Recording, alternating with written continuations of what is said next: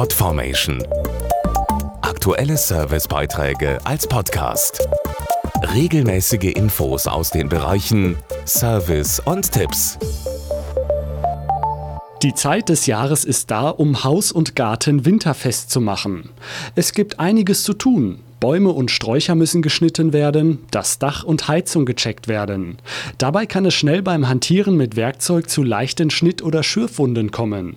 Wie Sie damit am besten umgehen und welche Irrtümer immer noch kursieren, das erfahren Sie jetzt. Der kleine Schnitt im Finger, die aufgeschürfte Hand oder eine leichte Verbrennung. Die sogenannten Bagatellverletzungen gehören leider oft zum Alltag. Bei der richtigen Versorgung verheilen sie in der Regel ohne Probleme. Dazu Apothekerin Dagmar Kahl. Viele glauben immer noch, dass Wunden an der frischen Luft besser heilen, was so aber nicht stimmt. Auch dass Schorf für die Heilung gut ist, stimmt so nicht. Tatsächlich wird durch ihn der Heilungsprozess eher verzögert, da neue Hautzellen unter dem Schorf durchwandern müssen, um die Wunde zu verschließen. Grundsätzlich sollten Sie leichte Verletzungen zunächst einmal säubern, am besten unter fließendem kalten Wasser. Für die weitere Behandlung gilt dann, eine Wunde sollte nicht zu trocken sein, denn dann werden Immunzellen, Enzyme und Wachstumsfaktoren langsam und gelangen nur noch sehr schlecht an ihre Zielorte. Ist die Wunde jedoch zu nass, besteht die Gefahr, dass sie sich entzündet.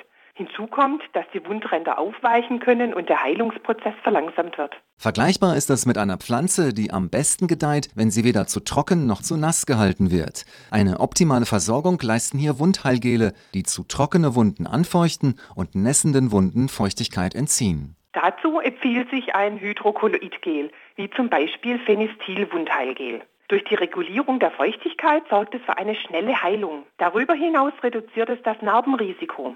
Es wirkt schmerzlindernd und kühlt die Wunde angenehm. Außerdem bildet das Gel eine Barriere gegen Keime von außen. Bei Bedarf noch ein Pflaster drüber und bald wird die Wunde vergessen sein.